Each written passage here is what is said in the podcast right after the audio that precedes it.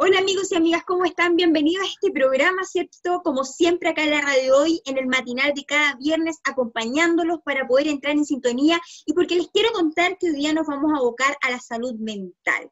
Y tenemos lamentablemente datos que no nos acompañan eh, de forma beneficiosa, ya que durante 12 meses en esta pandemia, 240 millones de mujeres y niñas entre 15 y 49 años, según informaciones de la ONU, de todo el mundo han sufrido violencia sexual y física por parte de un compañero sentimental. Una situación que no es muy agradable y que acá en Chile ha aumentado un 44% en el ámbito nacional y en, eh, la región del Biobío un 35%. Es por eso que queremos hablar de la violencia intrafamiliar con nuestro psicólogo, ¿cierto? Daniel Sánchez, eh, psicólogo y académico de la Universidad Central, quien nos está acompañando. Gracias, Daniel, por estar aquí presente contar con tu energía como siempre. Encantado, pues, cuando me necesiten, ahí estamos. como gran comunicador. Daniel, me gustaría saber em, qué te parecen estas cifras. Eh, son cifras duras que no generan un, un escenario, digamos, muy eh, favorable, ¿cierto? Sino que es alarmante. Es una situación que estamos viviendo a nivel mundial, la escala, eh, los números han aumentado, ya estamos en un segundo semestre en lo que se vincula también con una depresión, se vincula con muchos temas psicológicos. Eh, la pandemia en sí, viviendo este contexto, ¿por qué crees tú que han aumentado los índices de violencia intrafamiliar? Mira, es súper difícil hablar de un tema que para nuestra sociedad es doloroso. nosotros venimos pensando, o más bien hay que entender que esta situación epidemiológica o la situación que estamos viviendo producto del coronavirus es una situación que se viene arrastrando, o, te lo planteo de otra manera, el coronavirus se instaló en el mundo entero y, y se instala eh, como epidemia, dada la configuración histórica, social y cultural de cada país, de cada nación. Es muy distinto lo que ocurre, en, por ejemplo, en Brasil, con el presidente que tiene Brasil y la forma en cómo enfrentan las dificultades del coronavirus, a, por ejemplo, cómo se instala el coronavirus en Chile y la condición histórica que traíamos desde octubre del año pasado, ¿cierto? Convengamos también que octubre fue la manifestación de un proceso que se venía alargando en nuestra historia. Entonces, un país una sociedad que viene en un proceso de franca transformación y en el momento más álgido de la transformación nos invade un virus que tiene como consecuencia fundamental o como, o como prerrogativa fundamental que una de las maneras de combatirlo es en cuarentena, es quedándonos en la casa, es quedándonos, yo quiero ser súper enfático en que hay personas que tienen casa y personas que no tienen casa, ¿cierto? Entonces cuando decimos quédate en casa es bastante subjetivo, ¿no? Sin embargo, a aquellas personas que tienen casa y a aquellas personas que les dicen quédate en casa, es curioso cómo esta condición de violencia intrafamiliar o esta condición, si tú quieres, de asimetría en las relaciones que viene heredado de cultura patriarcal, de como tú quieras llamarlo, de asimetría en la relación entre las personas, resulta que cuando decimos hay que quedarse en la casa, que es la medida sanitaria más importante, no reparamos necesariamente en que en la casa está, cuando es la violencia intrafamiliar, en la casa está el agresor con la víctima. Entonces estamos encerrando a la víctima con su agresor en la casa 24 horas al día. Yo agregaría que la otra vez hablábamos de los datos de la Fiscalía y en el primer semestre, el boletín del Ministerio Público, decía que el primer semestre de este año habían ingresado 87.000 causas por violencia intrafamiliar. 87.000 y causas por delitos, todos, todos los delitos eh, y por haber, son 711.000 causas el primer semestre. Eso significa 87.000 causas de ingreso, con 10.000 condenados en violencia intrafamiliar. 87.000 causas atendiendo a que la estadística nos dice que el 80% de los delitos de violencia intrafamiliar no se denuncian. Entonces podemos estar hablando de un número gigantesco de delitos contra la mujer, cuando es violencia contra la mujer, violencia sexual, económica, política, eh, reproductiva, psicológica, etcétera, etcétera, etcétera. Hay una manera muy particular en nuestra sociedad de observar la relación entre hombres y entre mujeres.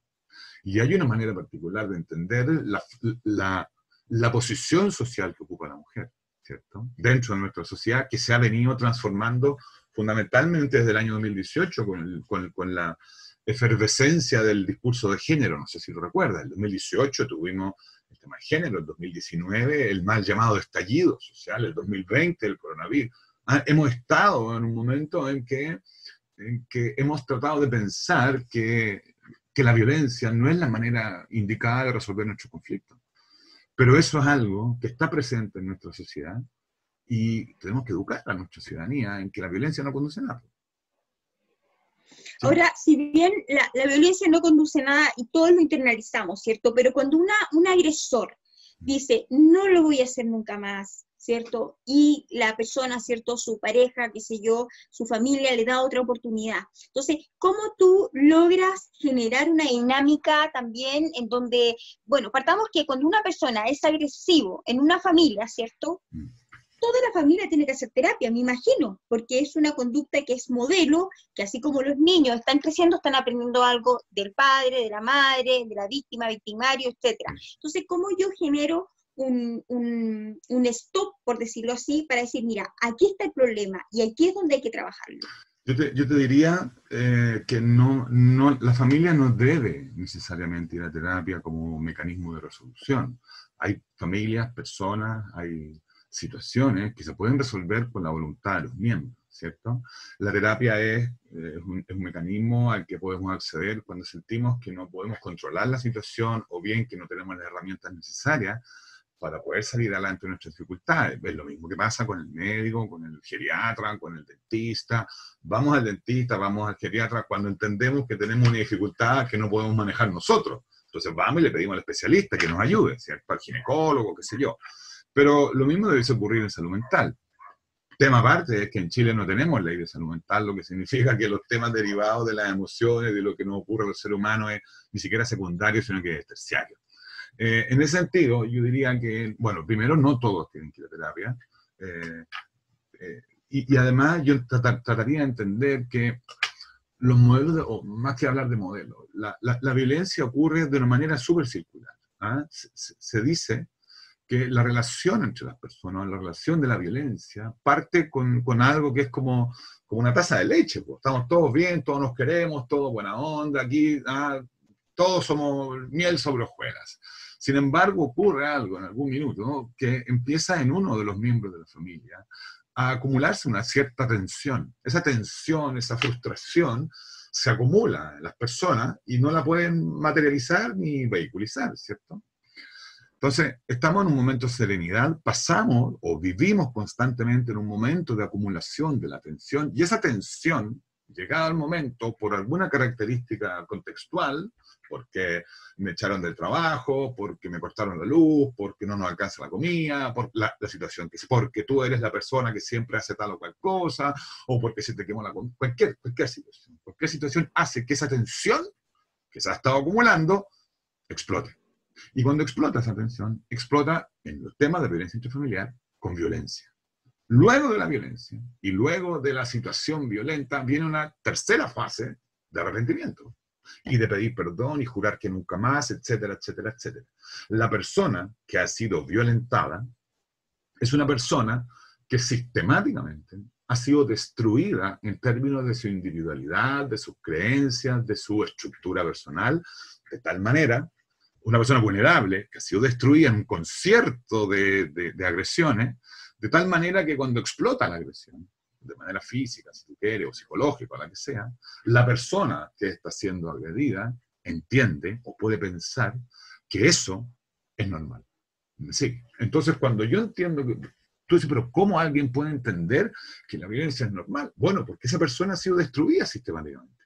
No está en condiciones emocionales, espirituales, psicológicas, de darse cuenta que ese abuso no es legítimo dentro de una relación de pareja o de una relación familiar. Por lo tanto, explota la tensión, vuelvo a la fase de arrepentimiento, pido perdón y la persona que es agredida me perdona. Yo juro que nunca más, y te lo requete concha prometo. Y volvemos de nuevo a la miel sobre hojuela y a la taza de leche y todo fantástico, todo bello, pero se empieza a acumular la tensión nuevamente y vuelve a explotar y así, es circular. La manera correcta de darnos cuenta, creo yo, es en la fase de acumulación de tensión. Ahí es donde hay que parar. Y la acumulación de tensión pasa porque te voy a poner un ejemplo cualquiera, porque la mamá o el papá, o el que sea, cualquier miembro de la familia, llega cansado y aburrido del trabajo. Entonces llega, se saca la chaqueta y la tira en el living, por decirte algo, o tira el maletín o lo que tú quieras. Y la pareja mira a los niños y le dice, tranquilo, la mamá o el papá viene cansado del trabajo y hay que entenderla o hay que entenderlo. Ahí está el problema. Cuando yo justifico esa actitud que me está diciendo, acá se acumula la tensión. Acá está pasando algo que bajo ningún punto de vista hay que justificar. Entonces llega la persona, el papá, la mamá, el cuidador, que sea, tira la chaqueta y yo debo decir, a ver, ¿qué está pasando? Porque esa actitud violenta, como tú quieras, yo no la quiero en mi casa ni la quiero con mi familia. Lo mismo ocurre en las relaciones de pareja del pololeo. La violencia, tenemos una ley que rige la violencia en el pololeo, ¿cierto? En las relaciones que no son eh, eh, establecidas por ley, que no son estados, como le dicen, no son eh, estado civil, ¿cierto? La relación de pareja del pololeo no es un estado civil, pero se, se tiende a pensar que es así. Yo, tendería a pensar que esto ocurre principalmente, o sea, la violencia intrafamiliar es algo que viene ocurriendo hace mucho tiempo, pero también eh, que la cuarentena ha exacerbado las relaciones entre las personas porque estamos 24 horas al día. Con la, yo ahora le decía a Loreto, Loreto es la mujer que se casó conmigo, yo le decía ayer, le decía, qué increíble, llevamos seis meses encerrados, viéndonos todos los días, de la noche a la mañana, ¿Cómo lo hemos hecho? Negociando, conversando, dialogando, estableciendo nuestro espacio. Tú trabajas allá, yo trabajo acá, compartimos las tareas de la casa. Evidentemente no es 24-7 por seis meses porque hay que salir al supermercado, hay que salir de a uno, pedir permiso, bueno, etc. ¿no? Yo voy, hago otras cosas. Sin embargo, eh, cuando entiendo que, que mi interés es superior al del otro o de la otra persona, es cuando debo entender que hay algo que estoy haciendo mal. ¿Por qué se explica la violencia? Porque estamos encerrados. ¿Por qué se explica la violencia o cómo podemos entenderla? Porque a mí me ha costado mucho, muchos años, explicar esto de la violencia hay que entenderla, porque cuando decimos la violencia hay que entenderla, las personas tienden a escuchar, pero si hay que entenderla, pues. Y no hay que entenderla así, sino que hay que descomponerla para poder analizarla y poder explicar cuáles son sus causas para que no se vuelvan a repetir. ¿Cómo explicamos, cómo descomponemos, cómo deshilachamos la violencia? ¿Cuáles son los diversos factores que intervienen para que finalmente entendamos que la manera de resolver nuestros conflictos es a través de la fuerza, la violencia o el sometimiento de los unos sobre los otros? Yo creo que hay una característica cultural. Creo que hay una manera en cómo hemos educado a los hombres en una cultura patriarcal, donde lo que prima es el dominio y la coerción de los unos sobre los otros, Creo también que la cuarentena ha acumulado esta tensión, producto que no podemos salir, y siento además que eh, la incertidumbre propia del coronavirus nos tiene en un estado de absoluta eh, indefensión e, e incerteza. Em, ¿Cómo lo podemos corregir? Yo creo que frenando a tiempo. Eh, a mí me gustaría pasar el dato.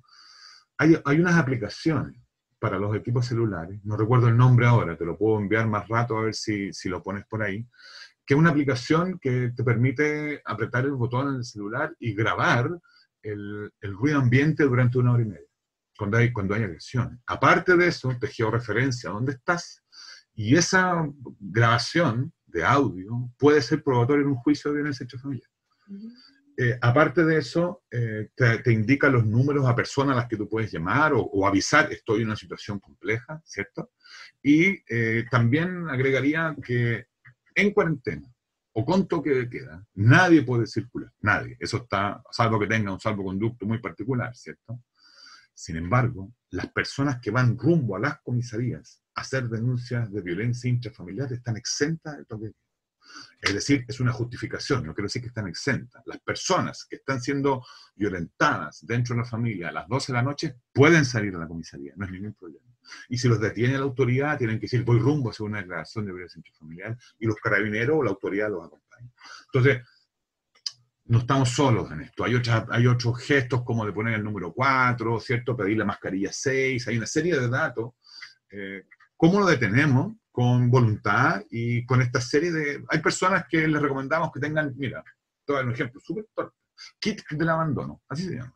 Una bolsa en un lugar específico en la casa, guardar, o un equipo celular, o un chip de celular, 5, 10, 10 mil pesos y una tarjeta de débito de un banco o de, de, tarjeta VIP, guardada en el lugar de la casa. Si me tengo que ir por alguna razón, agarro ese kit dando, ¿no? Y salgo corriendo, o salgo del lugar en el que estoy y no estoy abandonado, ni estoy abandonada, ni estoy a la buena de Dios. Tengo mi chip o mi teléfono que me permite hacer llamados, tengo 5 o 6 mil pesos que me permite moverme por alguna parte y tengo eh, una barra de cereal, te estoy inventando una tontera, pero... Estar preparado de alguna otra forma. Kit de la mano.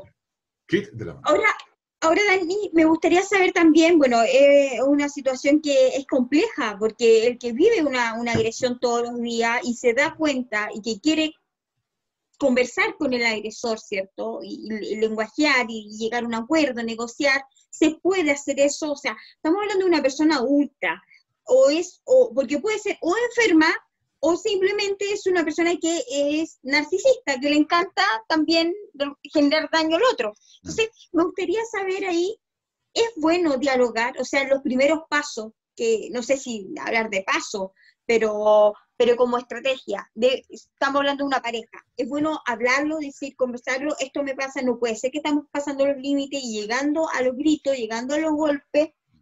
Bueno, depende. Los tribunales de familia, respecto al cuidado y protección de los niños, no recuerdo, yo lo estudié hace algún tiempo, no lo recuerdo ahora cómo se llama, creo que se llaman regímenes de visita regular, comunicación directa regular. Los, los tribunales de familia han establecido como obligatorio, por una cuestión administrativa, en verdad, previo al paso de juicio, la, la mediación familiar, ¿cierto? La mediación familiar que es obligatoria. Sin embargo, la mediación familiar permite mediar ciertas cosas. Y una de las cosas que no se puede mediar y que no es negociable es la violencia. ¿Sí? yo no puedo decirte, ya, quédate tú con los niños tres días, o decirte, ok, te permito que veas a los niños, no sé, tal y cual día, eh, sin embargo, no les pegue diez cachetadas, sino que pégale dos. eso no es negociable, no es ni siquiera discutible, ¿cierto?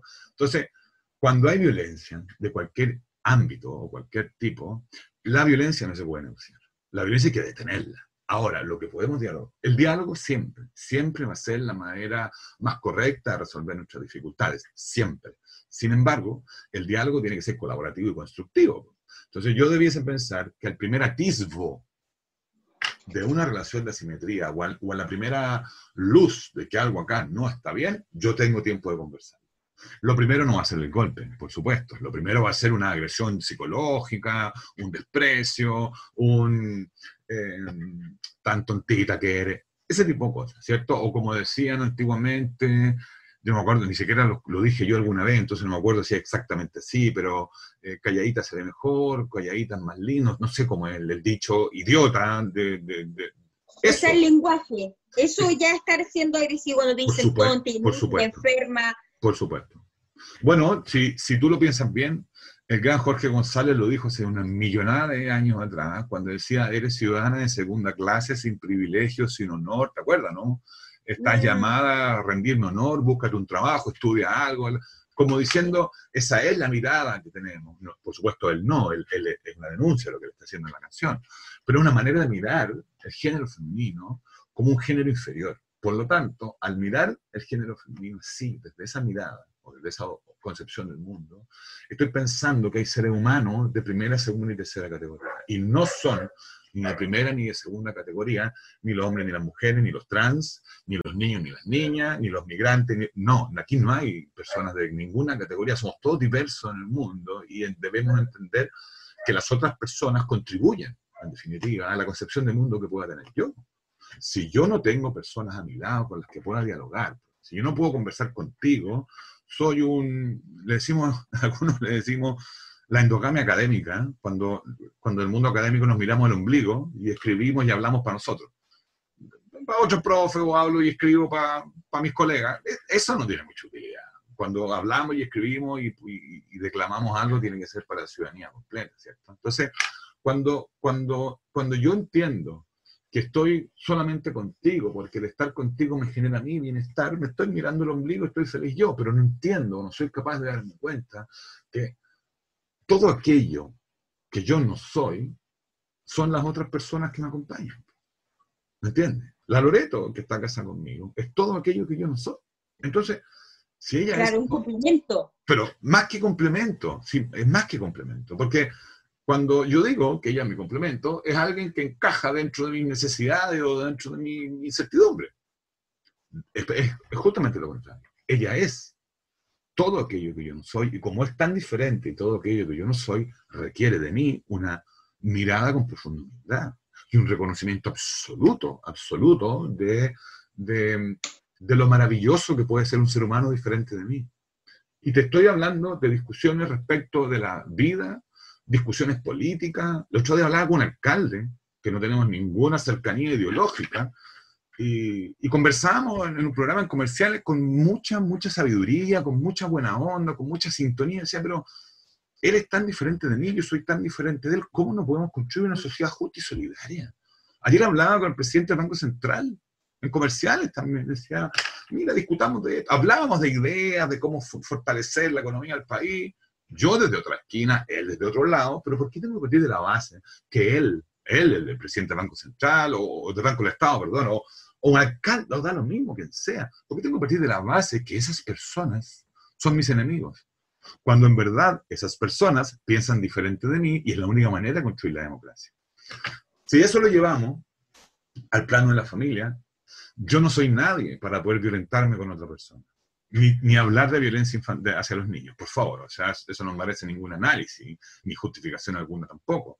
Pero yo siento, y te quiero insistir en esto y siendo súper majadero, yo siento que es parte de una dinámica cultural y esa dinámica cultural nos ha llevado también a establecer hasta el día de hoy que el diálogo no es necesariamente el camino.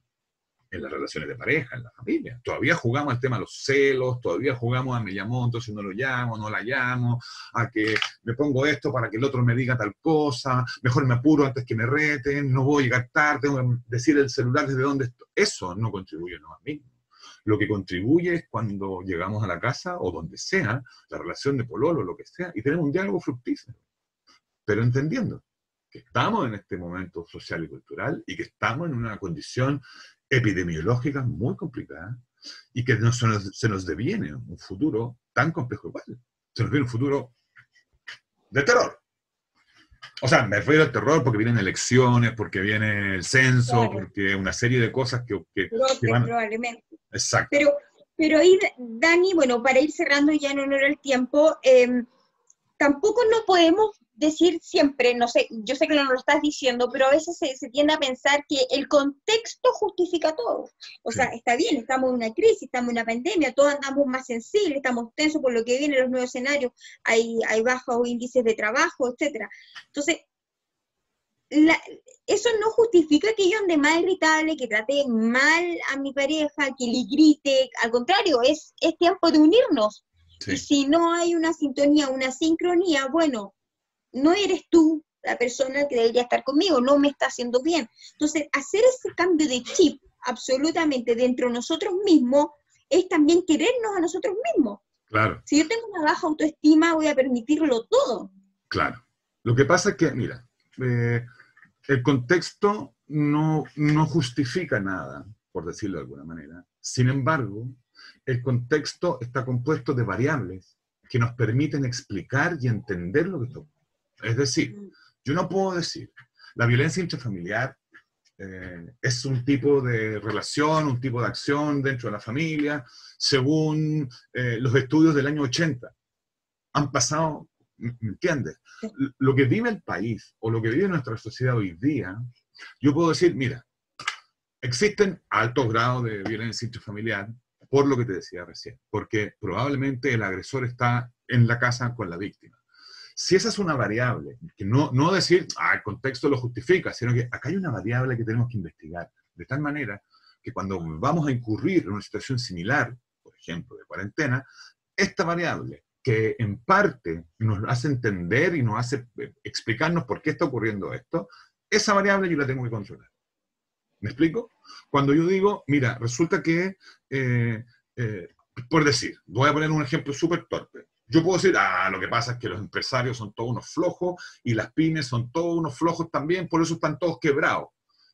Si yo digo eso, sin decir, a ver, espérese, si llevamos un año con empresas que están cerradas, llevamos un año con personas que le han saqueado su negocio, el, la autoridad ha entregado créditos que no han servido demasiado, y de otra parte, el tipo tenía un local, un kiosco puesto en ahumado con, con la Alameda, que estuvo cerrado, no sé cuánto. Esas, esas variables tengo que lograr entenderlas para poder seguir adelante. Tengo que decir, mira, la condición que estamos viviendo incluye una serie de elementos en este fenómeno que yo tengo que controlar el día de mañana.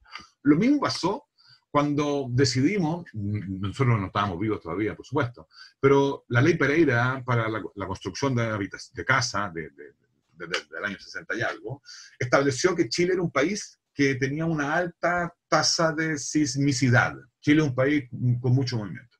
Y eso significó elevar el estándar de construcción para que nuestras casas fuesen más fuertes y más, eh, que no se cayeran en un terremoto. Yo me acuerdo una vez estaba en España conversando con unos profesores y, había habido un terremoto en Chile, un, movimiento telúrico como, como 7 grados en Chile. Entonces el profesor me dice, pues hombre, ¿cómo estás? ¿Cómo está tu familia? Bien, le digo yo, gracias.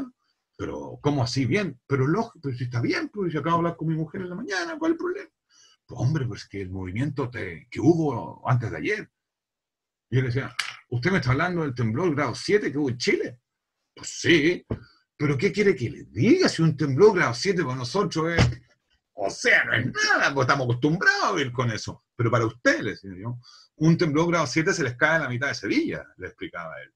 Entonces, hay una variable que yo tengo que ser capaz de entender en el contexto. No sé si, no sé si me explico bien. Cuando digo, por ejemplo, se construyen las casas de diferente manera porque Chile es un país O el otro día conversaba con los estudiantes de arquitectura la católica, les decía, ustedes debiesen empezar a caminar ahora, a construir casas que estén preparadas con espacios de ventilación y ciertas cosas, porque el día de mañana podemos tener otra situación epidemiológica.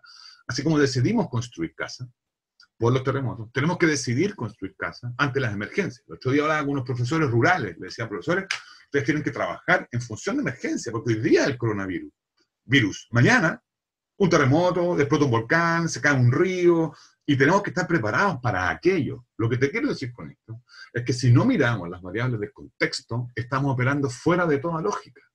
¿La violencia intrafamiliar ha aumentado? Sí. ¿Qué podemos hacer? Es un llamado a las autoridades, a los ministerios, a decir, ¿qué está pasando con las personas mayores? Tenemos, tenemos que ponernos las pilas, es decir, acá hay una serie de variables que están afectando. Te pongo un ejemplo simple. Te acabo de contar que yo salgo con mi mamá a caminar todos los lunes. ¿Tú sabes lo primero que me dijo el geriatra que tenía que tener en cuenta antes de salir con mi mamá? No me dijo Daniel, ponte guante, o ponte mascarilla. Decía Daniel, orientación temporoespacial. Ya le digo yo, y eso, tu mamá lleva cinco meses acostumbrada a ver las murallas de la casa y de la noche a la mañana la vas a sacar al aire libre. Va a estar el parque y es muy probable que pierda el equilibrio, que se desoriente.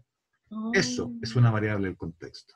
Que si yo no la considero, erro en el camino que tengo que seguir. Por supuesto la considero y tal. Lo mismo pasa con la violencia, lo mismo pasa con la relación de pareja. El contexto no justifica, pero me permite entender de alguna otra manera dónde hay que intervenir a futuro. Y creo yo que el contexto en el que estamos, que no tiene una solución muy inmediata, debiese agregarle estas cuestiones que te he dicho de manera bastante terrorista, ¿eh? pero, pero esto, esto de la cultura patriarcal que está tan utilizado y tan eh, mancillado, obedece una manera de racional, ¿no? En las que priman las relaciones de asimetría, autoridad y coerción. Y eso es a lo que tenemos que ponerle punto final ahora. Y yo espero que sea en este momento en que estamos, a mi juicio, un grupo interesante de personas dispuestos a refundar nuestra historia. Perfecto. Dani, nos quedan 30 segundos. Me gustaría que pudieras hacer algún llamado en virtud de la salud mental de los chilenos, eh, para poder también contar con políticas, con espacios donde se discuta la importancia de la salud mental en tiempos de COVID. Eh, mira, hemos, la otra vez nos tocó, a mí me, ha tocado pedir en diferentes escenarios que la salud mental sea prioridad en nuestro país. Yo te quiero insistir, no tenemos ley de salud mental, por lo tanto no hay garantía, no hay acceso, no hay igualdad, una serie de cosas. Eso significa que todos los temas derivados de nuestra estructura interna son desconocidos por la población. Es muy probable que algunos piensen y digan, tengo miedo de tener depresión, tengo miedo de tener tristeza, pero no tengo miedo de tener ojos secos o tener una carie, ¿me entiendes? Porque es, un, mundo desconocido. Lo que yo haría sería invitar a las personas a que hablen de lo que sienten y de lo que les pasa, pero fundamentalmente de lo que sienten. Porque cuando alguien habla de lo que siente, nadie puede juzgarlo. Yo no puedo decirte, está mal que tú sientas alegría o tristeza. En la medida en que vayamos instalando estos temas que nos convocan, estas emociones que nos gobiernan, en la medida en que vayamos socializando y reconociendo que en tiempos de cuarentena o en tiempos de coronavirus es perfectamente normal que nos sintamos ansiosos, desesperados, con miedo, con angustia, con tristeza. Es normal que así estemos. Y en la medida en que no tengamos acceso, porque es cara la salud mental, por lo mismo, porque no hay una ley de aquello, eh, en la medida en que lo mantengamos oculto, más, más nos genera ruido. Yo soy partidario de que socialicemos, que contemos lo que sintamos, pero con una condición, siempre, y es que eh, hay un dicho que dice, entre pedir perdón o pedir permiso, yo prefiero pedir perdón. ¿Te acuerdas, no? Bueno, yo pienso que es al revés. Yo pienso que entre pedir perdón y pedir permiso hay que pedir permiso. Porque cuando yo pido permiso, considero a las otras personas. Entonces, no es solo es lo que yo siento y cómetela. No, porque están las otras personas que requieren toda la validación mía. Dialogar, conversar, hablar de lo que sentimos, manifestar lo que nos está ocurriendo. Hay un programa del gobierno que se llama Sanamente, hay un plan de salud mental 2030. El Sanamente es una línea telefónica en la que, en la que colaboramos, o colaboran, yo no, que colaboran en la salud mental de las personas. Eh, hay, una, hay, una, hay organizaciones, iglesias, barrios, eh, qué sé yo, junta de vecinos, acérquese a los amigos que quiere, acérquese a las personas que son valiosas para usted y ojo, mucho ojo con las personas que yo sospeche que están siendo víctimas de violencia intrafamiliar. Perfecto. Nos quedamos entonces con esas palabras de Daniel Sánchez, psicólogo y además es académico de la Universidad Central. Te agradecemos, Daniel, una vez más por eh, compartir tus conocimientos, tu experiencia, tu profesionalismo, ¿cierto? El tiempo también de poder educar a todas las personas que te están escuchando y te están viendo. Creo que es un gran aporte en lo que estás haciendo hoy en día en televisión también, desde tu escenario, para es, empatizar con la situación que estamos viviendo y con la realidad de los chilenos, que lamentablemente la violencia intrafamiliar, mm. intrafamiliar, digo, es un tema que está muy latente, pero para eso también contamos con profesionales tan buenos como tú, que tienen conciencia de poder educar y generar cambio. Encantado, pues. Encantado. Cuando quiera, aquí estoy. Gracias, Dani. Bueno, nosotros nos vamos a una pausa em, comercial y ya regresamos con, obviamente ahora nos vamos a música y regresamos con más entrevistados. Nos vemos. No te vayas. Volvemos después de una breve pausa comercial. Disfruta en la sintonía de la hora.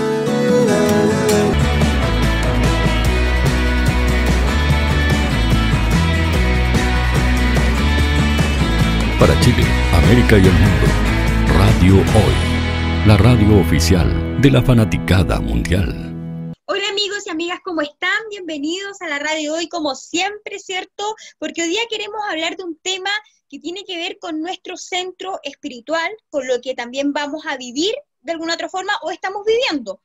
Eh, hay varios conceptos muy claves acá, se trata de la muerte, y para eso quien es el más adecuado y óptimo para que nos puedas conversar es Simón Engel, fundador del movimiento positivo de la muerte, lo que obviamente nos intriga y me hace cuestionar también qué significa que sea un movimiento positivo de la muerte, empezar, ¿cierto?, a, reprogramarnos de alguna otra forma para entender y que la muerte puede estar en otros lados, pero hay que interpretarla de otra forma. Me imagino, esas son mis dudas por ahora, pero para eso tengo acá a Simón Engel, te quiero presentar un gran amigo, eh, maravilloso ser, y gracias por estar aquí presente, Simón, con tu tiempo, tu amor también a todo lo que significa este movimiento positivo de la muerte. Así que, bueno, primero que todo, bienvenido a este espacio. Muchas gracias, Pirine. Qué bueno que me invitaste y, feliz de verte nuevamente. Bien. Simón, mira, te, te quiero preguntar en sí, ¿qué significa el movimiento positivo de la muerte? Eh, el movimiento positivo de la muerte no es como que uno ande, tenga que reírse y hacer chistes todo el rato de la muerte, sino eh, resignificar y transformar la mirada que tenemos de, de, la muerte y devolverle el lugar que se merece. Eso, eso en resumen el, el movimiento positivo de la muerte. Lo, lo, que pretende el movimiento positivo es eh, que la muerte sea menos dolorosa y más significativa para que la vida también adquiera otro sentido. No solamente eh, con el movimiento positivo de la muerte, no solamente nos enfocamos en la muerte, sino que nos enfocamos en la vida. Hacer un trabajo en vida a través de la muerte para que tu vida tenga un mayor significado, una mayor profundidad y para que, para que empecemos a vivirla desde donde realmente queremos y sentimos y no desde como los autómatas un poquito que nos hemos transformado en, la sociedad actual. O sea que siempre estemos como conectados con la muerte. Claro, para mí la, la, visión que tengo yo es que la muerte es nuestra gran maestra, que nos acompaña a lo largo de toda la vida, que desde el momento que nacemos estamos programados para morir. Entonces, la muerte es una parte muy importante de la vida, pero esa, ese final que nosotros ya sabemos que existe, eh, nos hace vivir una vida con mayor sentido, nos hace ser seres más conectados y, y la invitación del movimiento es no esperes a estar enfermo o a que se muera alguien cercano para conectarte con eso, sino empieza a trabajar con eso mientras estás sano, mientras no has tenido ninguna pérdida importante, para que eh, tu día a día sea más luminoso para que puedas vivir en el aquí y en el ahora, como estamos viviendo mm. casi todos con el coronavirus, y para que cuando te pase alguna pérdida, que no necesariamente tiene que ser una muerte física, sino que puede ser una relación, un trabajo, una crisis personal, eh, la pérdida de algún sentido físico, etc. Hay millones de tipos de muertes que, que vamos a vivir en la vida para cuando te pase eso, también la puedas enfrentar de una manera distinta. Tiene, tiene varios, varios enfoques hacia donde quiere ir. Pero para mí es, el, como el gran trabajo que tenemos que hacer nosotros como seres humanos mientras estamos vivos, el trabajo con la muerte. Trabajar con la muerte, trabajar con la vida, eso es. Y ahí claramente es verdad lo que tú dices, porque uno se enfrenta quizá eh, con muchas etapas de muerte trabajos, duelo, pareja, eh, a veces pérdidas de familiares o, simplemente una muerte de uno mismo, como que va renaciendo, como que ya no es el mismo de antes. Entonces, ¿qué recursos, eh, digamos, cuáles son los pilares fundamentales del movimiento positivo de la muerte? ¿Qué hace que te encuentres contigo mismo y, también eh, haya un paradigma desde tu propio ser, por decirlo así? Entonces, todo lo que va pasando lo vas viviendo, pero conscientemente, así como en el caso de la muerte. Sí, porque lo, que te decía antes, generalmente cuando, cuando a uno le dicen que se va a morir o cuando a, alguien, a uno se le muere a alguien muy cercano, eh, es como que te pegaran un mazazo en la cabeza, un, poco lo que hizo el, coronavirus a nivel mundial con toda la gente, y que te dice, mira, esto que estás viviendo no es real.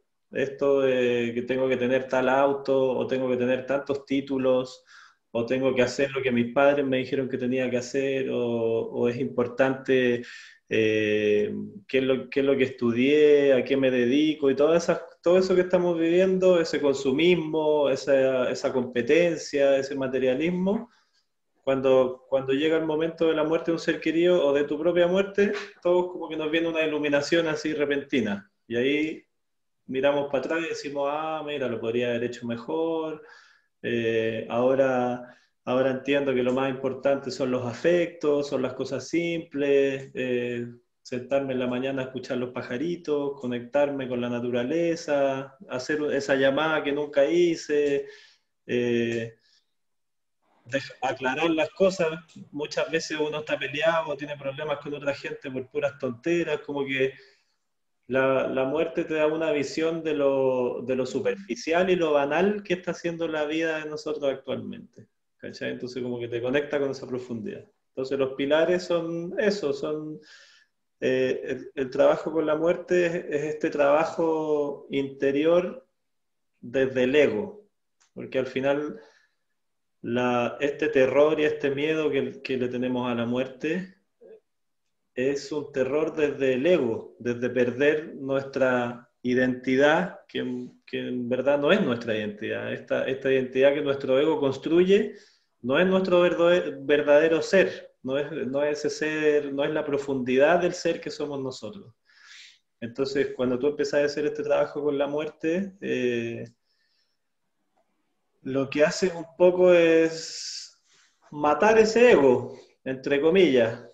Es el, gran trabajo que hacen los que nos enseñan los tibetanos. El budismo tibetano nos enseña que una vez que, ya sobrepasamos esta vocecita que tenemos en la cabeza, esta mente ruidosa que nos, que nos, nos habla de toda esta esta forma de vivir en la que estamos como aferrados a las cosas, aferrados a nuestra identidad, aferrados a nuestras parejas, aferrados a nuestros hijos, aferrados a todo, eso es lo que nos hace vivir como desde el miedo y desde, desde creer que vamos a perder el control, que no, algo, algo con lo que no tenemos control, entonces nos aterra. Entonces una vez que tú empezás a hacer este trabajo con la muerte, te das cuenta que en el fondo no controlamos nada, que en cualquier minuto llega un virus que te dice, oye, el control está, es, algo que está mucho más allá de ti, que está en el universo, tú eres parte de una cosa mucho más grande y, eso te va conectando con la humildad, eh, te va conectando con, con, lo que te decía antes de vivir el día a día, el presente. Entonces, es un trabajo hermoso que probablemente, no sé si si alcanza una sola vida para poder hacerlo. Pero, pero una vez que tú empezáis con ese trabajo, si ojalá lo pudiéramos empezar desde que somos muy chiquititos, de que, que nos enseñen en la casa de esto, en el colegio, y que lo apliquen después en la universidad, en, la, sea cual sea la carrera que estudies, a lo largo de la vida, si todo el rato estamos trabajando este, este tema en profundidad de la muerte, vamos, el, el mundo va a ser radicalmente opuesto, va a ser otro lugar si es que, logramos conectarnos con eso, porque la muerte nos conecta con dos cosas con las que no se necesita nada más. Una es el amor, pero el amor puro, verdadero, no ese amor que nos han enseñado de posesivo. Y la otra es la compasión. Y cuando uno vive desde el amor y la compasión, como que ya el, resto no existe, pues no existen los juicios, ni los prejuicios, ni las descalificaciones, ni creerte mejor que el otro, ni peor que el otro, como que pasáis a un estado en, el que simplemente eres un ser que es parte de una gran red en la que están otros seres y, y, hay y se genera esta, esta conexión infinita, en, en, que todas las cosas que ahora creemos que son reales dejan de serlo. El color de piel, la religión, el equipo de fútbol, eh, la cuenta corriente, ¿cachai? Y pasa, todo eso pasa a segundo plano y tú estás ya como en un estado muy diferente, veis las cosas casi como desde, arriba. Es muy lindo el trabajo. Bueno, pregúntame más porque puedo estar hablando no, sin parar. No, es, que es muy interesante eh, lo que estás diciendo porque claramente nos abre eh, fronteras eh, pensar qué significa la muerte, es verdad, y, es, muy relevante en el sentido de que nos vivimos con miedo, nos vamos liberando, nos, estamos, nos sentimos que al amar a otra persona tenemos que eh, tener una posesión, ¿cierto? Y, uno se empieza como a decir, no, es que no puedo vivir sin ti, es que tú tienes que estar conmigo. Entonces ahí con la muerte ya como a pensar que estas cosas que uno de la noche a la mañana se puede morir, es vivir el aquí, el presente, lo que me está pasando ahora, y no empezar a tener esos fantasmas del futuro, decir, ay, que me puede pasar esto, que me voy a enfermar, y mil cosas. Entonces, yo te quiero preguntar un poco, con, me llegó esta pregunta por redes sociales para ti, en virtud de los niños y niñas o las personas que mueren, de, o sea, digamos que viven una situación de hambre, por ejemplo, los de África, los niños de Somalia, etcétera, literalmente están muriendo de hambre aquí en el presente. Entonces, ese es un tipo de muerte en vida, por decirlo así. Entonces, ¿cómo lo podemos nosotros lograr que, eh, que, esta muerte sea, digamos, tan buena o tan positiva como la muerte que vamos a vivir después, o, al final de, nuestra vida terrenal, por decirlo así? ¿Cómo logro cambiar ese chip? Mira, me está pasando esto, me estoy muriendo, quizá, con una enfermedad o con una situación así como en este contexto. Entonces, ¿cómo hago que no sea tan triste esta muerte? Sí, bueno, lamentablemente vivimos en un mundo eh, que es complejo, que es dual, entonces no existe ni lo tan positivo, ni lo tan lindo, ni lo tan negativo, ni tan malo.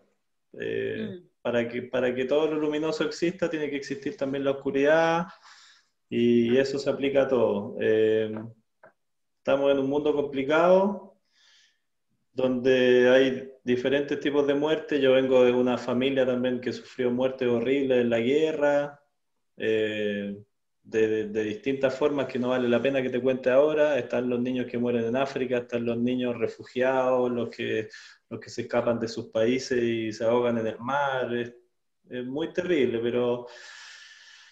Eh, el trabajo con la, con la muerte también te, te, conecta con visiones o filosofías espirituales que hablan que nosotros vamos a vivir muchas vidas.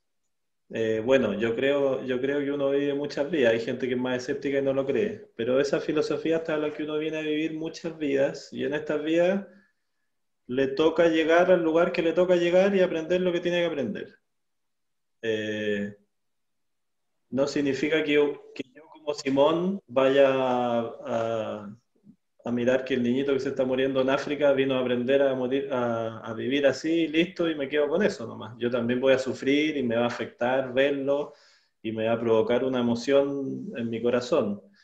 Pero eh, yo creo en, esa filosofía, en la filosofía tibetana, en la filosofía hindú y en tantas otras, eh, que hablan de, que uno viene a cumplir un rol, uno viene a aprender algo se va y después vuelve con eso ya aprendido y así va evolucionando hasta llegar a un punto en que, como dice la cábala, eh, te fusionas con el todo. Yo, yo creo que vamos para allá. Entonces, en ese sentido, estamos en este mundo de mierda donde a mí me tocó estar en una situación privilegiada y el niñito que está en África muriéndose, o ni siquiera me tengo que ir a África, el niñito que está en el Sename, que lo están, mm. lo están, están abusando de él y está teniendo una vida terrible. Eh, existe en todos lados, pero la cábala también habla de que hay una sola energía que mueve al mundo, que es lo que te decía antes, que es la energía del amor, que el universo se creó por amor y el mal o el sufrimiento es simplemente la energía puesta en el lugar equivocado. Entonces, yo confío que el trabajo con la muerte y, esto que está pasando con el coronavirus, que es directamente el, trabajo desde la muerte, el coronavirus vino, para mí la muerte vino disfrazada de coronavirus aquí a mostrarnos a todo el mundo, así a decir ya, miren, esta es una oportunidad que tienen para, para cambiar un poquito el chip, para cambiarlo harto, verdad. Tienen una oportunidad nunca antes vista en la humanidad para cambiar el chip, para ver la vida desde otro lado, desde una nueva perspectiva. Y a partir de eso, si es que logramos hacerlo, eh, vamos a sacar ese, esa energía en posición incorrecta para transformarla desde el mal hacia el amor.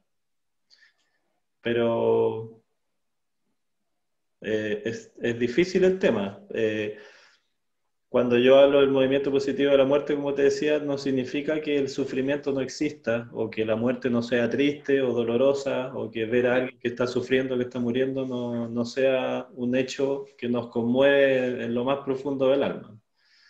Pero eso también, ese dolor y esa eso que te conmueve en lo más profundo del alma, es también la manera en que nos vamos transformando. Al final el dolor es el dolor, el sufrimiento, eh, la pérdida eh, y, el, y, el, saber lidiar con todas esas cosas son los que nos va a transformar a nosotros como seres para, para avanzar más en este camino espiritual. Ojalá lo logremos. Ojalá lo logremos. Para ascender Simón, ¿y qué, acciones estás tomando tú con el, eh, como fundador del movimiento positivo de la muerte, empíricamente? ¿Qué están haciendo? Me imagino para generar esta conciencia de muerte.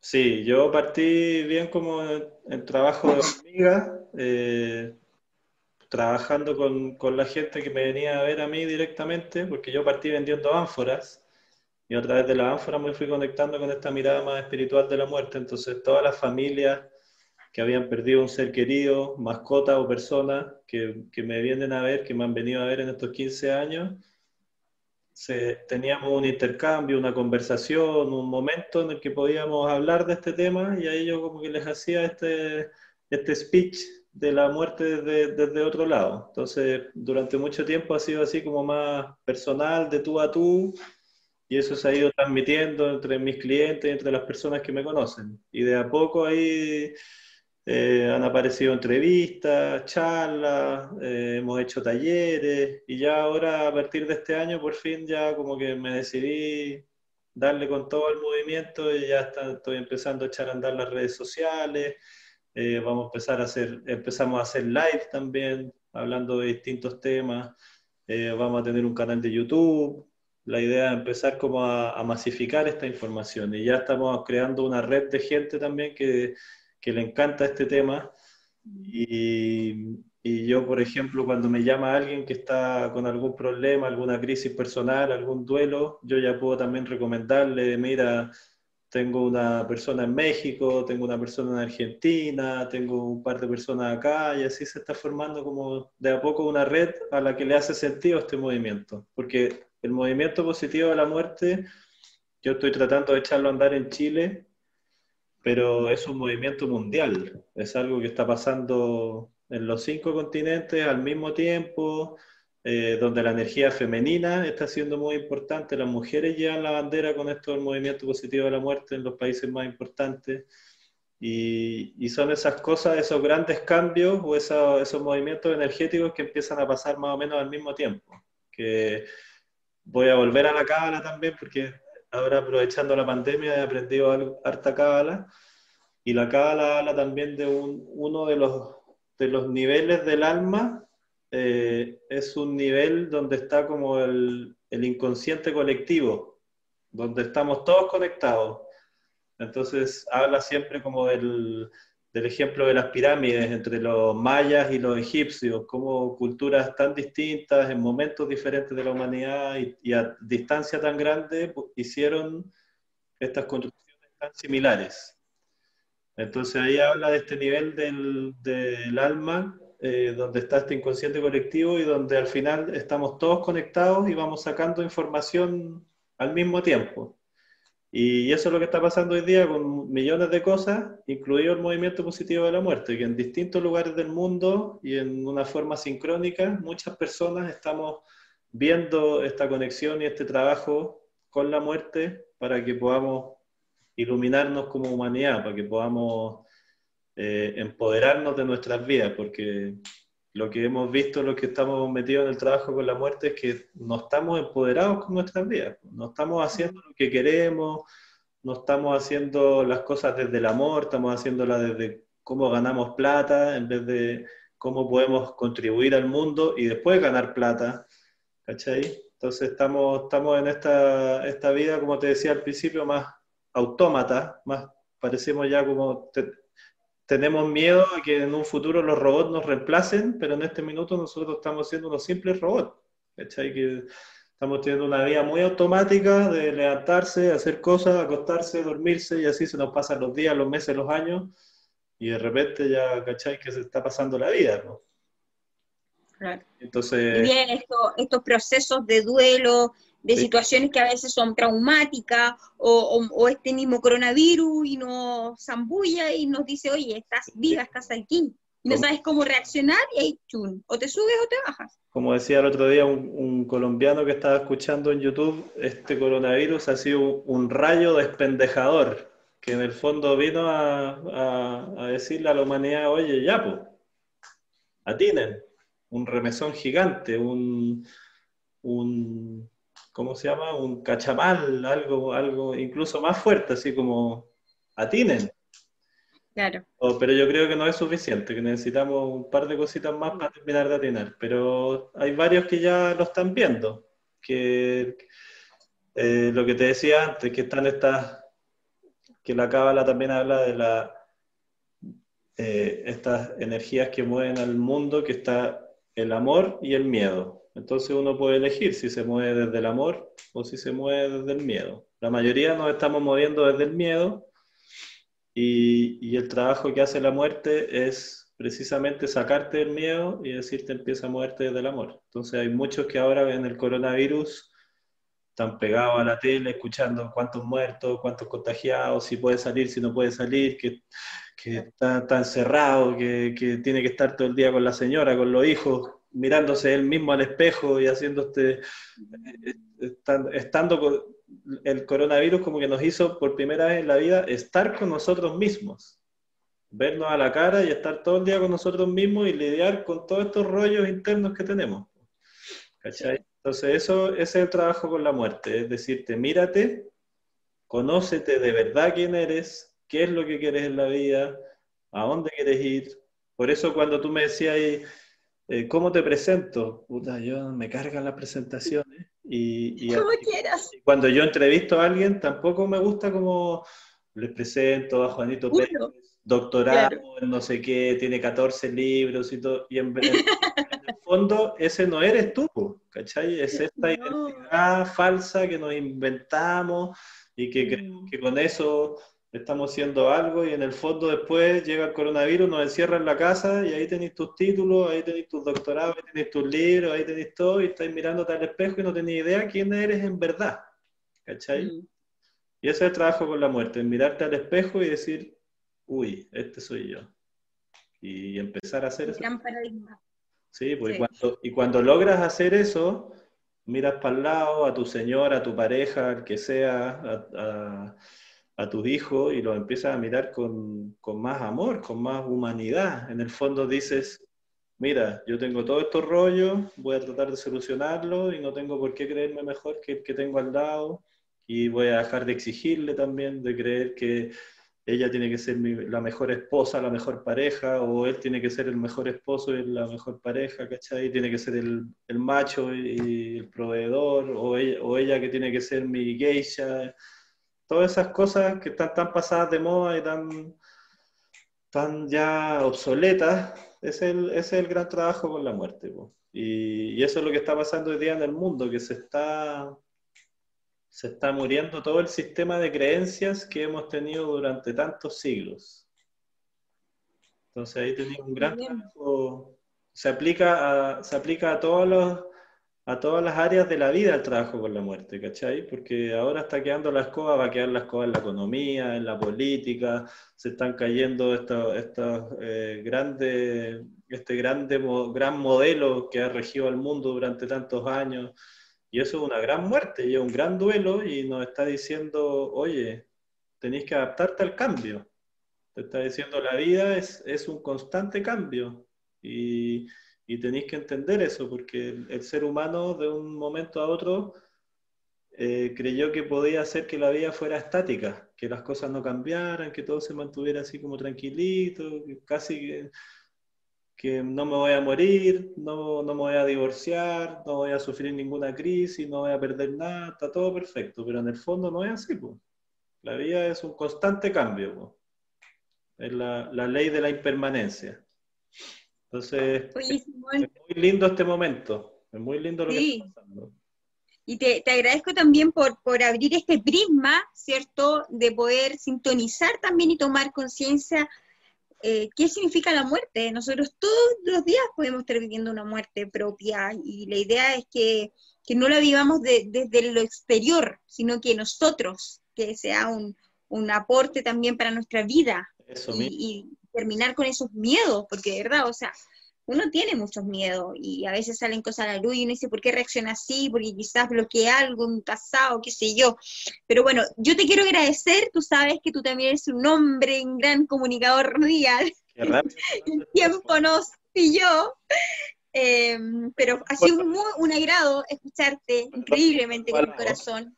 Perdón por lo embalado, pero este tema me apasiona y me quiero... Pero por supuesto, si es tu espacio, yo simplemente pregunto y tú me das todas las, respuestas y yo se me acaban las preguntas. No, mira, eh, bueno, hay que seguir hablando, conversando, te quiero dejar invitado, tú sabes que igual a la radio tú has ido bastante físicamente, así que ya eres de la casa. Y bueno, despedirnos, eh, gracias por el espacio, por tus conocimientos y dónde te pueden ubicar. Eh, ¿Tienes redes sociales con, el con la fundación de, o sea, con el Movimiento Positivo de la Muerte? Sí, bueno, muchas gracias a ti también por tenerme. Eh, ahora hablamos solamente de la parte espiritual de la muerte, pero tiene una lista gigante de partes prácticas también que podamos, podemos hablar en 40 programas más si quieres, si te faltan invitados. Eh, Mi panelista. Sí, pueden buscar ahí el Movimiento Positivo de la Muerte en Instagram y en Facebook, que estamos partiendo con eso, y me pueden buscar a mí también en Twitter y en Instagram como Six Feet Engel. Ah, buenísimo. ¿Feet? Six, feet, porque es del inglés six feet under, que es como seis, pies bajo tierra, que es la distancia a la que te entierran cuando mueres. Entonces, como juego de palabras, en vez de six feet under, six feet angle. Wow. Qué potente. Bueno, entonces, bueno, despedirme, eh, Simón, una vez más. hemos estado conversando con Simón Engel, fundador del Movimiento Positivo de la Muerte, un gran tema y una gran oportunidad también para poder vivir sin prejuicios en esta vida. Así que muchas gracias, Simón, y nos vemos nosotros ya pronto, siguiendo, ¿cierto? Y conversando con más invitados acá en la radio. Chao. Chao, chao. No te vayas. Volvemos después de una breve pausa comercial. Disfruta en la sintonía de la hora.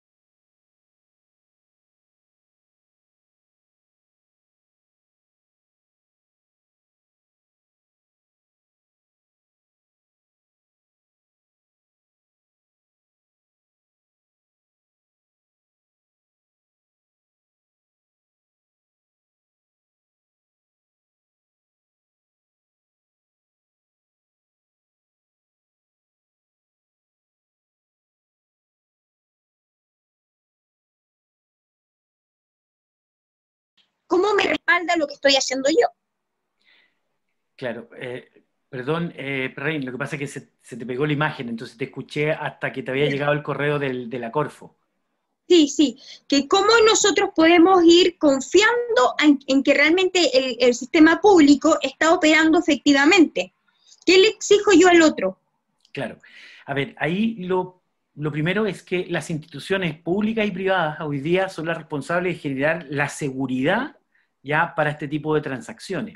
Y no estoy hablando solo de, transacciones eh, bancarias o de, o de traslado de fondos, como tú muy bien indicas, sino que además cómo las empresas y las organizaciones públicas hoy día te brindan el respaldo y la seguridad para poder hacer compras, para poder obtener certificados, para poder hacer trámites, para poder acreditar ciertas eh, situaciones. Es en definitiva, primero, ya ahí hay un, hay un desafío importante para las organizaciones privadas y públicas de poder generar las condiciones de salud. Y por otro lado también eh, tiene que, eh, tenemos que incorporar ya un, un cambio conductual también nosotros los ciudadanos, las ciudadanas, los usuarios, ya en razón de los sistemas de protección. Es decir, no caer en estos correos falsos, estar, estar más atento en eso, ¿ya? O sea, si uno, si uno eh, lo llevara a la presencialidad, uno comúnmente, no sé, toma, toma medidas de resguardo, así como no, poner, eh, eh, no ponerse la billetera en los bolsillos de atrás, ¿cierto? Estar atento,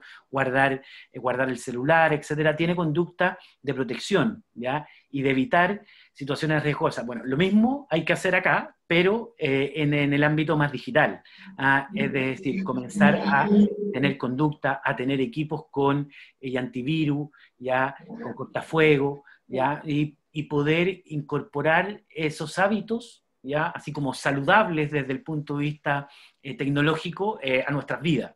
¿ya? Entonces, responsabilidad ya por parte de las organizaciones privadas y públicas y también eh, conductas eh, de cuidado, ¿cierto?, eh, nuestra en esta, en esta materia. Ahí yo creo que hay un, que hay un desafío, yo creo que hay un proceso de educación y de poder ir incorporando estas conductas a nuestra vida cotidiana.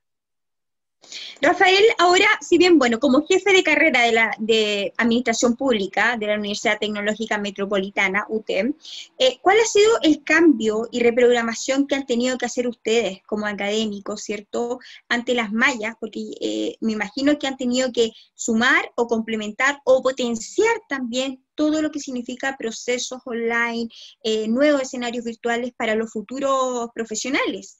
Ahora las mallas han tenido que cambiar, la educación de, alguna otra forma ha tenido que ir potenciando eso, porque antes no existía el teletrabajo. O sea, ¿cuándo existía? Cuando el, no sé, el, comprador o, un negocio era en el extranjero.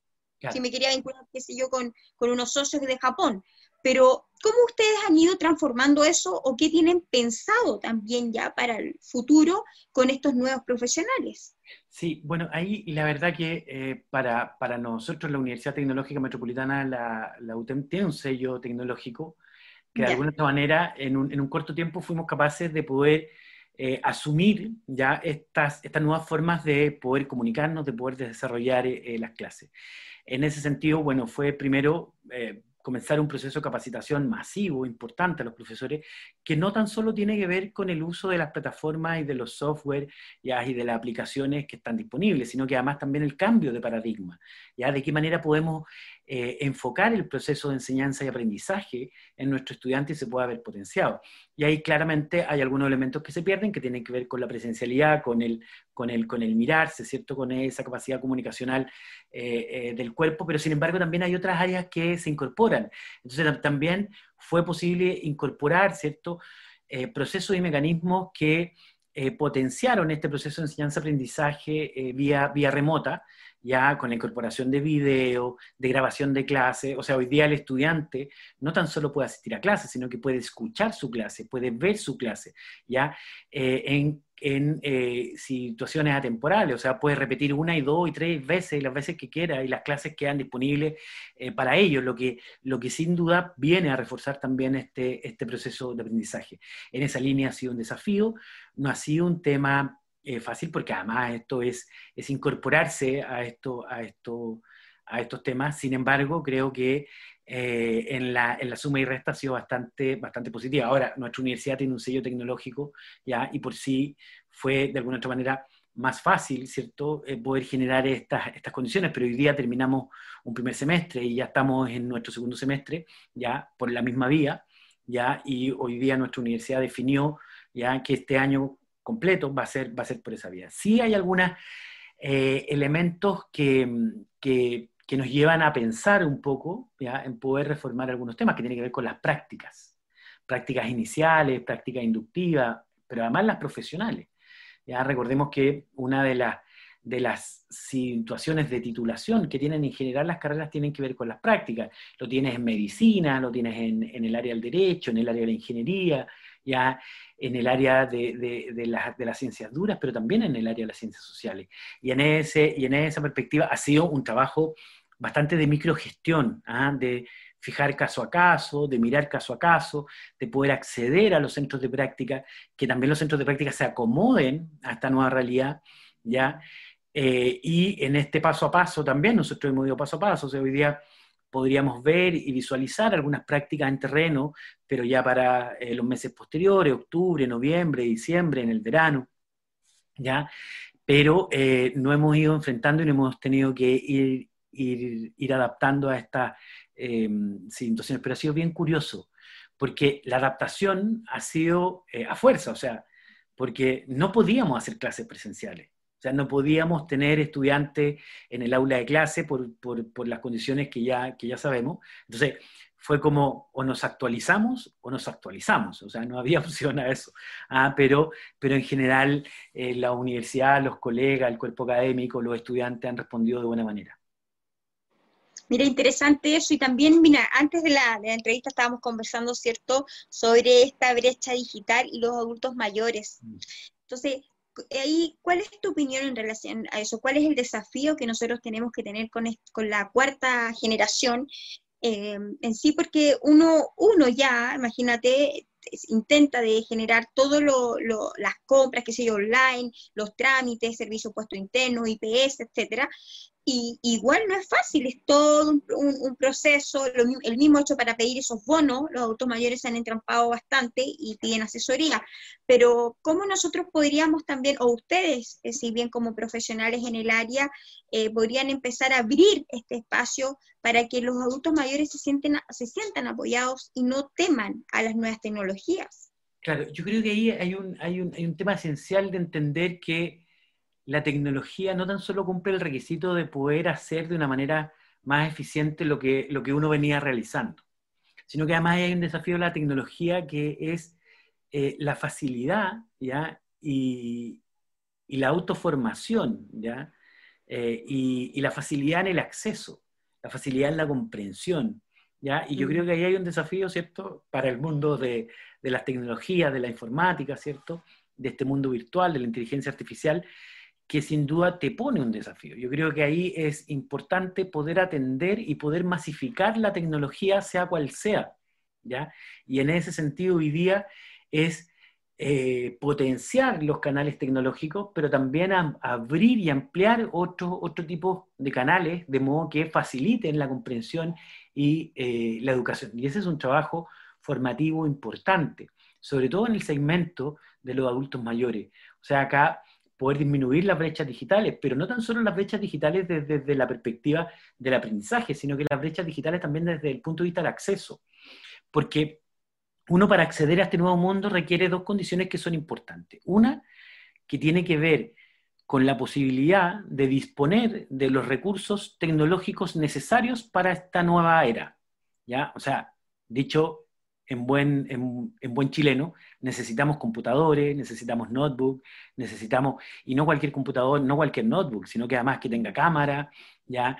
Eh, tener eh, probablemente eh, impresora o mecanismos que permitan escanear de manera más, más, más óptima, ¿ya? pero también el acceso a la red. ¿ya? Y ahí también es un, es un tema súper importante porque a la universidad, fíjate que le ha tocado mucho asumir responsabilidades que son propias del Estado. ¿Ya? O sea, hoy día la universidad ha repartido una cantidad importante de computadores, creo que rondamos ya en, cerca de los, de, los, de, los, de, los, de los 2.000, perdón, de acceso a Internet. Es, decir, bolsas ya de...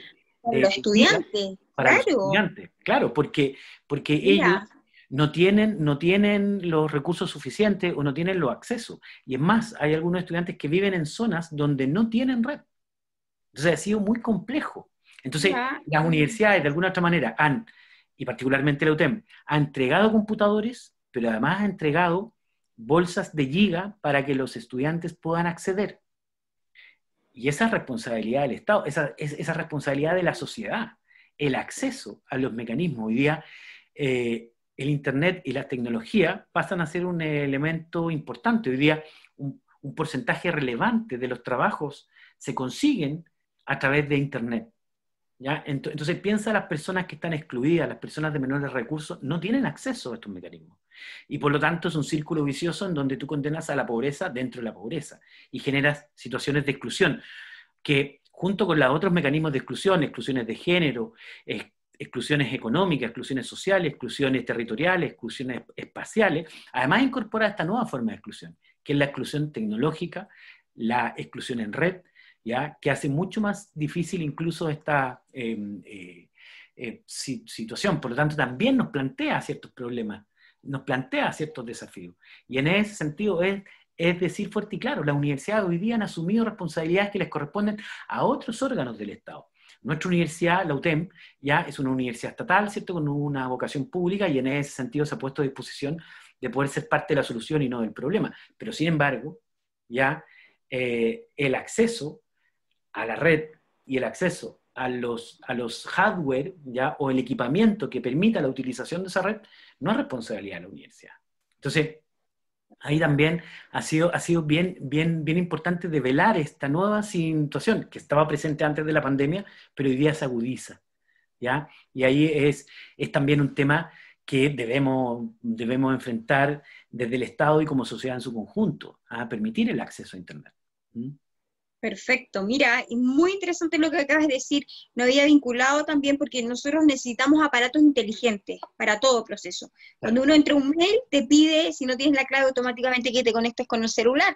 Y así son redes de apoyo y que lamentablemente no todos los chilenos lo, tienen. Sobre todo estudiantes, eh, cuando uno, uno tiende a pensar que lo tienen, pero no es así. No es así.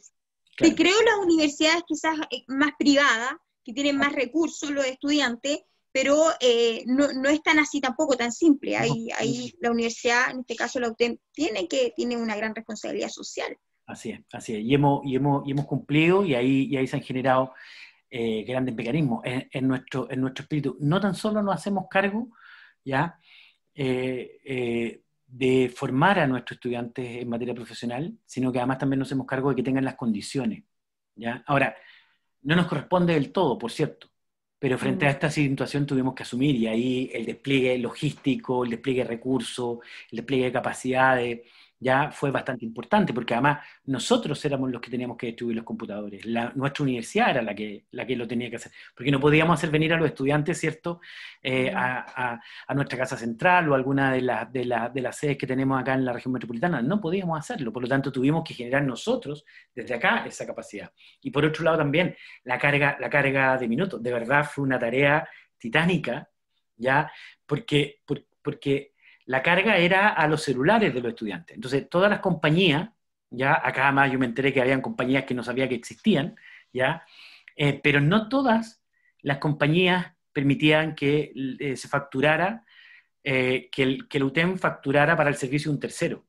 Entonces, hubo que incluso repartir chip, ya, porque en aquellas compañías que no podíamos hacer eso, hubo que repartir chip de otras compañías para que lo pudiesen tener. Entonces, ahí viene la, eh, utilización. Un estudiante eh, en general tiene, te diré, unas 20 horas de clase a la semana, más o menos. O sea, son 20, horas que está conectado solo para la clase. Después súmale las horas que tiene que conectarse para bajar documentos, para, leer eh, libro electrónico o documento electrónico. Entonces también. No era, no era una bolsa de minutos pequeña, sino que tenían que ser amplias y grandes. Y además porque muchas veces dentro de la propia familia, ya, también la utilización de estas bolsas se compartía y se comparte. ¿ah? Entonces, tú puedes tener una casa donde hay, hay tres personas en edad escolar y que tienen hora la misma clase. O sea, necesitas tres computadores, no uno, y por lo tanto necesitas tres, tres conexiones. ¿ya?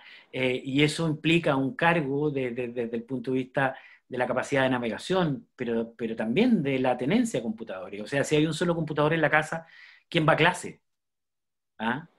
entonces, ahí, ahí, ahí además reflejó de manera importante también nuestras brechas eh, sociales y económicas de nuestra eh, eh, sociedad. O sea, claro, en, en, los, en, hogares con recursos uno podía contar con un computador por niño, con un computador, o podía hacer la inversión ya frente a este, frente a este tema.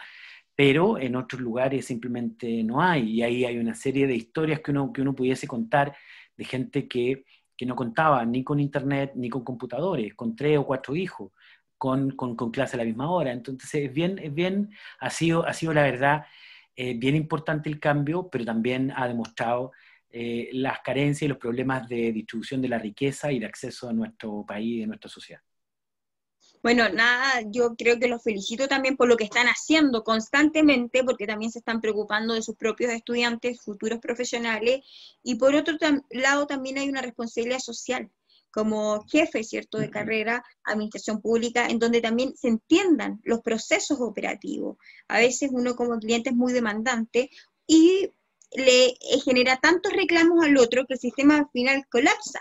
No es justificarlo, pero me imagino que debe haber un orden y y tratan todos los días de mejorar las estrategias. Es por eso, mi querido Rafael, bueno, yo creo que tienes mucho más em, hilo conductor para seguir conversando, así que te voy a dejar invitado para unos próximos programas para seguir hablando también de esto de los adultos mayores, de generar una conciencia de cómo poder em, generar mejores los tiempos en términos tecnológicos y cuál es nuestro desafío como sociedad también en, términos de la administración pública. Así que recién les quiero comentar a toda la audiencia de Radio Hoy que estábamos conversando con Rafael Pizarro Rodríguez, jefe de la carrera de Administración Pública de la Universidad Tecnológica Metropolitana UTEM. Así que muchas gracias, Rafael, por todos tus conocimientos, por tu tiempo, por compartirlo, ¿cierto? Y como siempre estás invitado a nuestra radio y espacio para poder seguir hablando de estos temas tan importantes. Sí, no, yo, eh, bueno, Perrin, darte la gracia ya eh, por, por, el, programa muy, muy entretenido, muy dinámico, con temas que, que yo creo que son importantes para, para, para la ciudadanía en general y, y gustoso. Así que eh, muchas gracias y felicitaciones por tu programa El Matinal de la Radio hoy. Así que gracias. De, de, volver a, a compartir contigo estas conversaciones. Absolutamente. Bueno, nosotros nos vamos entonces y nos regresamos por pronto en unos minutos porque ya vienen más con Aaron.